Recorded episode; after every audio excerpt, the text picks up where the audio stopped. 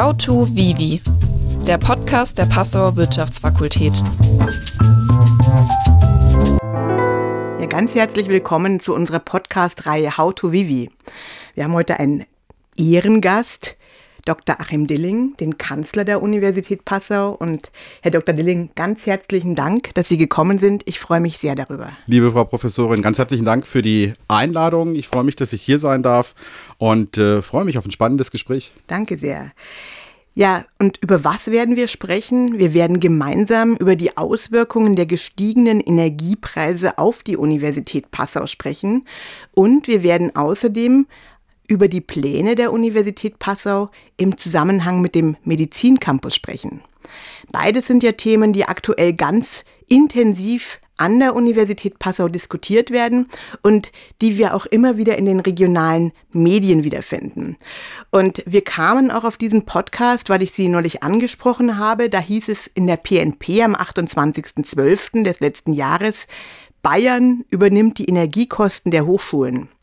Als ich Ihnen das erzählt habe, war Ihre Begeisterung so etwas verhalten. Und als ich den kleinen Beitrag nochmal las, verstand ich auch warum. Niemand solle frieren, es werde niemand entlassen werden und es gebe keine Hochschulschließungen zur Einsparung von Energiekosten. Vielmehr bleibe das Semester in Präsenz. Woher allerdings das zusätzliche Geld komme, das sagte der bayerische Kultusminister Markus Blume jedoch nicht. In diesem Sinne frage ich Sie also ganz offen, ja, wie machen wir das als Universität Passau eigentlich und wie hat sich die Uni Passau auf die gestiegenen Energiepreise eingestellt? Ja, vielen Dank erstmal für die, äh, für die Frage. Äh, wir haben natürlich vieles äh, getan. Wir wussten am Anfang dieser Energiekrise, die ja Ausfluss, eigentlich Ausfluss der Ukraine-Krise ist, auch nicht so genau, wie gehen wir damit um. Und wir haben dann im Wesentlichen drei Dinge gemacht. Äh, das erste, wir haben natürlich äh, in die Kasse geschaut, äh, haben wir noch Geld, um diese gestiegenen Energiekosten überhaupt äh, äh, finanzieren zu können. Wir mussten sozusagen unsere Reserven, die eigentlich für andere Themen äh, sozusagen vorgesehen waren, ähm, tatsächlich auch massiv angreifen, aber da kommen wir vielleicht später noch mal ein bisschen näher drauf zurück. Das zweite war, sich natürlich dazu zu committen, Energie auch einzusparen. Auch in der Universität ein Bewusstsein für sparsamen Umgang mit Energie zu schaffen. Und äh, das Dritte war sehr konkret, denn Energie ist ja äh, Wärme, äh, Energie ist aber auch Strom äh, für den Betrieb unseres Rechenzentrums. Und das ist der dritte Punkt. Äh, wir haben da sehr gezielt eine Worst-Case-Vorsorge betrieben, denn man stelle sich vor, auch diese Szenarien sind ja diskutiert worden. Es gibt einen Blackout, das war ja auch hier in der Zeitung zu lesen. Und man zieht unserem Rechenzentrum, unserem ZIM, den Stecker dann ist es nicht etwa so, dass wenn der Strom wieder da ist, Sie den Schalter umlegen und die Server fahren wieder hoch. Wir sind in hohem Maße auf Cloud-Technologie äh, angewiesen. Das heißt, unsere Systeme synchronisieren sich mit Programmen, mit Daten in der Cloud. Und wenn dieser Strom mal abgerissen ist, bis Sie diese Synchronisation wieder aufgesetzt haben, das dauert Wochen, vielleicht sogar Monate. Deshalb war es für uns ganz zentral, eine Notstromversorgung aufzubauen für diesen Fall und einen kleinen Kern von äh, Rechnern, einen kleinen Kern von Servern, Servern auch über eine sehr lange Zeitstrecke äh, im Falle eines Blackouts betreiben zu können. Denn im anderen Fall wären wir halt äh, auch ohne jede Möglichkeit der Kommunikation auf, auf elektronischem Wege ähm, äh, gewesen. Das war sozusagen die dritte Worst-Case-Maßnahme. Und großes Lob an unsere äh, Techniker aus den Liegenschaften, die das wirklich in Rekordgeschwindigkeit äh, umgesetzt haben. Ja, ganz herzlichen Dank. Man sieht natürlich, das ist doch deutlich komplexer als das, was bei uns ankommt. Äh, ich habe in Bezug auf diese Energiekosteneinsparung vor allem entdeckt, man kann die Heizungen nicht mehr selbst regulieren und ich stand jetzt schon oft im Mantel im Hörsaal. Ich beschwere mich darüber nicht, ich fand es ganz, äh, ganz okay. Ähm, wir hatten jetzt sozusagen die Sicherungsmaßnahmen, wenn, damit wir nicht in einen Blackout kommen, aber bis auf die Heizung habe ich eigentlich keine weiteren Maßnahmen entdeckt, die die Uni zum Energiesparen ergreift. Gibt es da noch anderes? Ja, es gibt tatsächlich noch anderes. Also diese, ähm, äh, dieses durchgängige Absenken der Vorlauftemperaturen der Heizkörper. Äh, die dann auf eine Raumtemperatur von 19 Grad hinzielt, ist sozusagen nebenbei bemerkt auch eine gesetzliche Ver Verpflichtung. Es gibt die sogenannte äh, Kurzfrist-Energieeinsparmaßnahmenverordnung, äh, der wir hier nachkommen. Die gilt bis zum 28. Februar, tritt dann außer Kraft und das machen wir natürlich, das hätten wir natürlich auch ohne diese Verordnung gemacht. Äh, parallel dazu haben wir ähm, eine Arbeitsgruppe äh, aus dem Bereich Nachhaltigkeit eingerichtet und äh, haben versucht, die Kolleginnen und Kollegen mit Energiespartipps oder zu energiebewusstem Handeln äh, anzuregen. Und da kann jeder was tun, ja. Also auf Heizkörper zu verzichten, äh, für ein gutes Raumklima zu sorgen, regelmäßig lüften, dass die Heizung da einen entsprechenden äh, äh Wirkungsgrad hat, schauen, ob das Licht dann auch mal im Flur äh, ausgeschaltet werden kann, Monitore und Computer runterfahren und so weiter und so weiter. Also eine Vielzahl von kleinen Maßnahmen, bei denen wir natürlich auch an die Eigenverantwortung der Universitätsfamilie äh, appellieren und äh, wir sehen es an den Verbrauchswerten, ähm, das funktioniert doch ziemlich gut. Das ist sozusagen der zweite Aspekt. Und der dritte Aspekt ist, das äh, haben wir im Sommer letzten Jahres eigentlich schon vor der Energiekrise äh, begonnen, dass wir langfristig sehr viel und sehr massiv in äh, Nachhaltigkeit im Bauwesen investieren und dass wir jetzt durchgängig auch Photovoltaikanlagen auf unseren Dächern installieren werden. Das ist gerade alles in Vorbereitung. Es gibt auch staatliche Programme.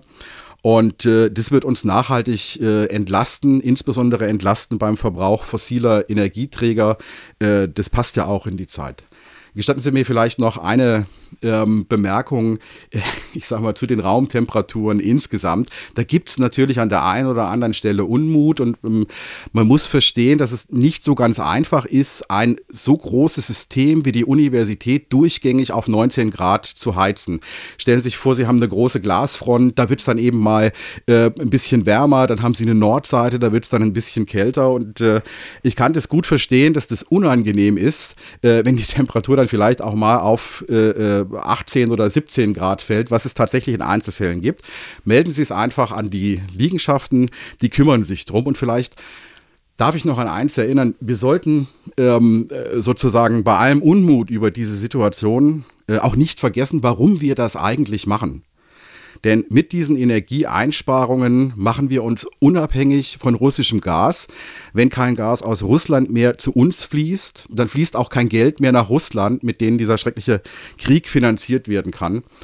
Und äh, wenn ich mir die Bilder anschaue aus, aus äh, Städten in der Ukraine, äh, wo 80-jährige, 90-jährige Frauen bei minus 20 Grad in der Wolldecke äh, sitzen und sagen, wir gehen hier nicht weg, weil wir für europäische Werte stehen. Dann sind es Menschen, die kämpfen für unsere Werte und das darf man an dieser Stelle nicht vergessen. Und ich glaube, da ist es dann auch durchaus zumutbar, äh, wenn wir auf diese Weise unseren Solidaritätsbeitrag leisten. Ja, vielen, vielen Dank für diese, für diese Erläuterung. Und wenn wir noch über die Ukraine-Krise herausgehen, dann muss man natürlich auch sagen, auch die Klimakrise werden wir nicht überwinden, wenn wir nicht unser Verhalten in Richtung Energiesparen ändern. Auch aus dieser Perspektive finde ich, äh, finde ich die Maßnahmen absolut in Ordnung.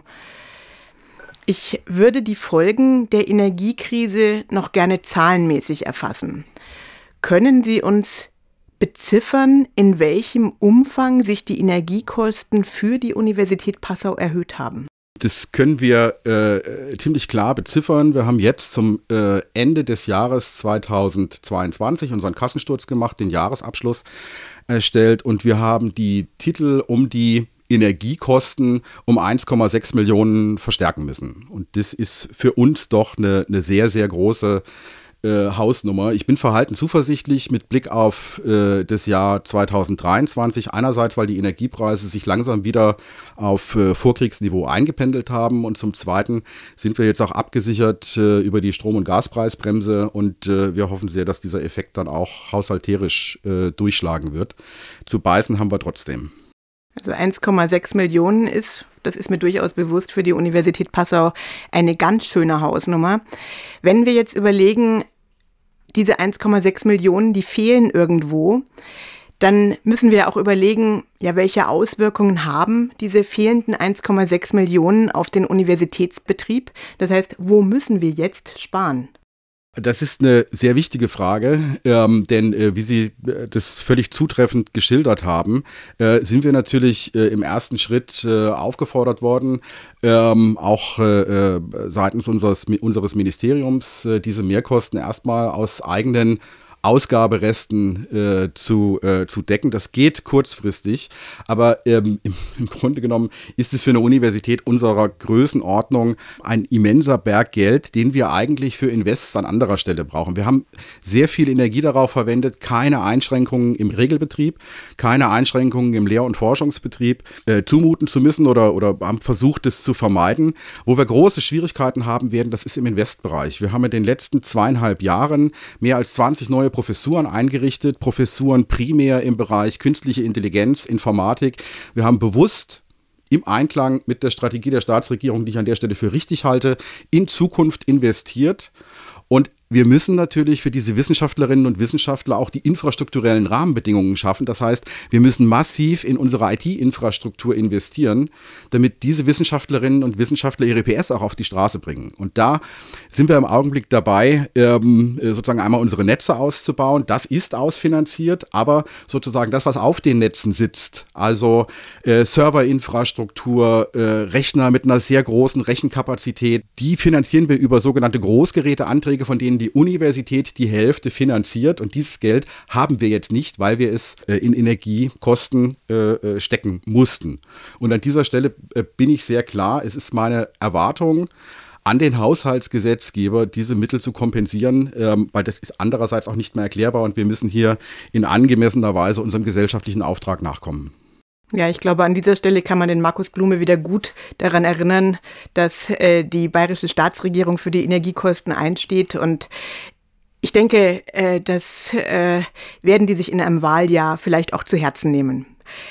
Ich komme zu unserem zweiten Thema und damit zu dem Thema Medizincampus. Und dieses Thema ist ja ein relativ komplexes, denn der geplante Medizincampus wird von der Universität Regensburg betrieben und er wird wohl in direkter Nachbarschaft zur Universität Passau angesiedelt sein. Am 10. Januar erschien ein Bericht in der PNP, wonach die Stadt für die Lehr- und Forschungsgebäude das Grundstück Wörthstraße anbietet. Das ist dieses Grundstück, was auch wegen seines Abrisses oder wegen des Abrisshauses in, äh, schon in der Presse war. Das Grundstück reicht für etwa 2000 Quadratmeter Raumfläche. Wenn ich das richtig verstanden habe, hat dieses Grundstück aber erstmal nichts mit der Universität Passau zu tun, sondern es gehört halt der Universität Regensburg bzw. es gehört zum Klinikum. Die Universität Passau wird sich aber auch an dem Medizincampus beteiligen, nämlich für den Bereich Digitalisierung der Medizin und für die Verbesserung der Gesundheitsvorsorge in der ländlichen Region erhält sie ja zusätzliche Professuren und hat damit auch zusätzlichen Raumbedarf. Können Sie uns mehr über die Pläne der Universität Passau im Zusammenhang mit dem Medizincampus sagen? Ja, vielen Dank auch für äh, diese Frage. Äh, ich bin zunächst mal sehr froh und sehr glücklich, dass dieses Projekt hier nach Niederbayern kommt, weil es exorbitant große Zukunftschancen sowohl für die Universität als auch für die Region äh, bietet. Äh, der Prozess ist äh, so aufgesetzt, dass es eine Arbeitsgruppe äh, unter Federführung des Staatsministeriums für Wissenschaft und Kunst gibt. Da sind alle Beteiligten ähm, äh, versammelt, stimmen sich ab. Im Lied ist, wie Sie richtig gesagt haben, die Universität äh, Regensburg, der dortige ärztliche Direktor, Professor Tamm, koordiniert dieses Projekt und in dieser Arbeitsgruppe ähm, gibt es Unterarbeitsgruppen. Es gibt eine Arbeitsgruppe, in der äh, beispielsweise äh, Vizepräsident Kosch und Professor Sauer ähm, äh, Mitglied sind.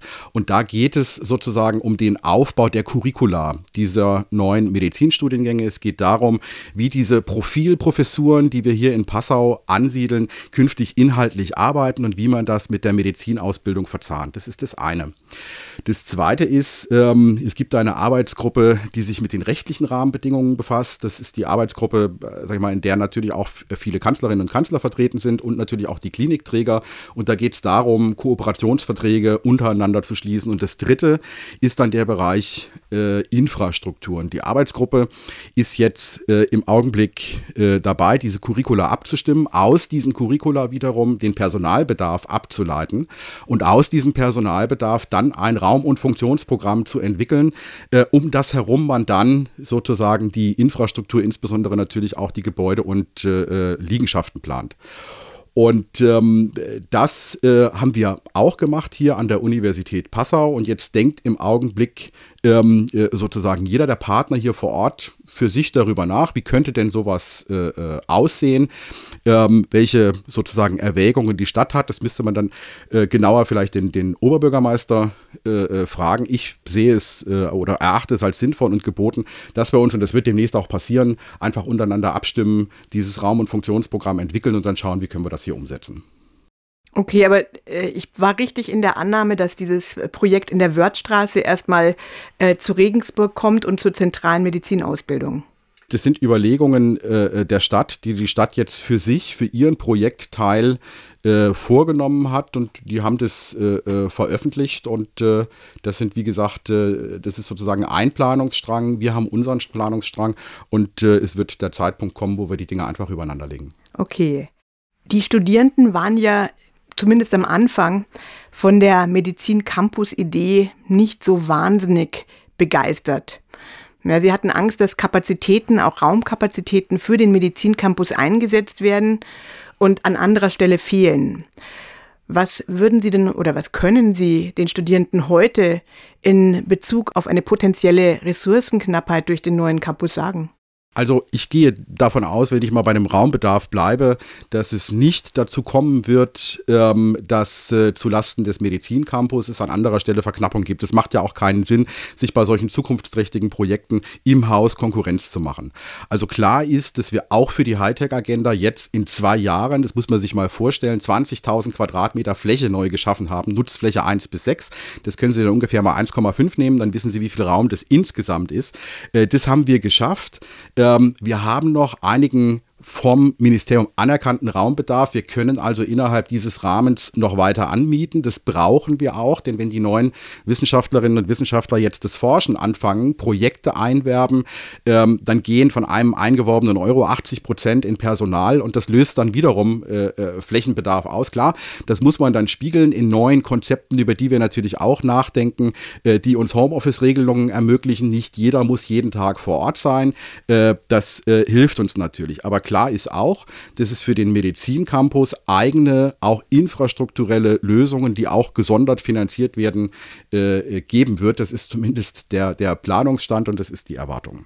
Also, wenn ich jetzt das, was Sie auch am Anfang dazu gesagt haben, als Infrastruktur oder als Chance für die ganze Region, dann sehen Sie damit natürlich auch die Chancen des neuen Campus für die Studierenden der Universität Passau, oder? Also wir besetzen mit diesem Thema äh, Medizin, ähm, das kann man ja weiterdenken, ja. Ähm, das kann man denken in Gesundheit, in Gesundheitsmanagement, in Pflegeberufe. Das kann Implikationen haben für die Ausbildung an unserem Sportzentrum. Man kann auch da verschiedentlich Dinge akademisieren.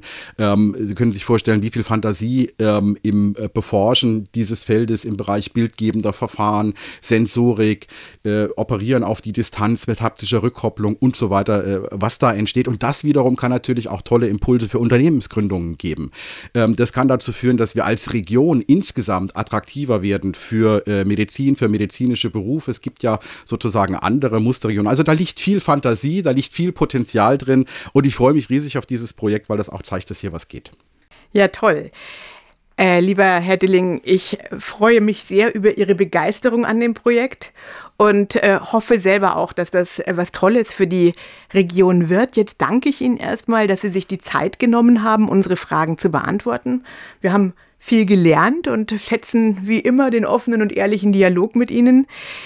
Wir wünschen Ihnen und Ihrem Team weiterhin viel Erfolg in ihren Bemühungen, Energiekosten zu senken. Und wir sind gespannt, wie die Universitätsleitung insgesamt strategisch mit dem Thema Medizincampus umgeht. Und das war's für heute. Vielen Dank fürs Zuhören bei How to Vivi und auf Wiederhören. Vielen Dank, dass ich hier sein durfte. Hat Spaß gemacht. Dankeschön.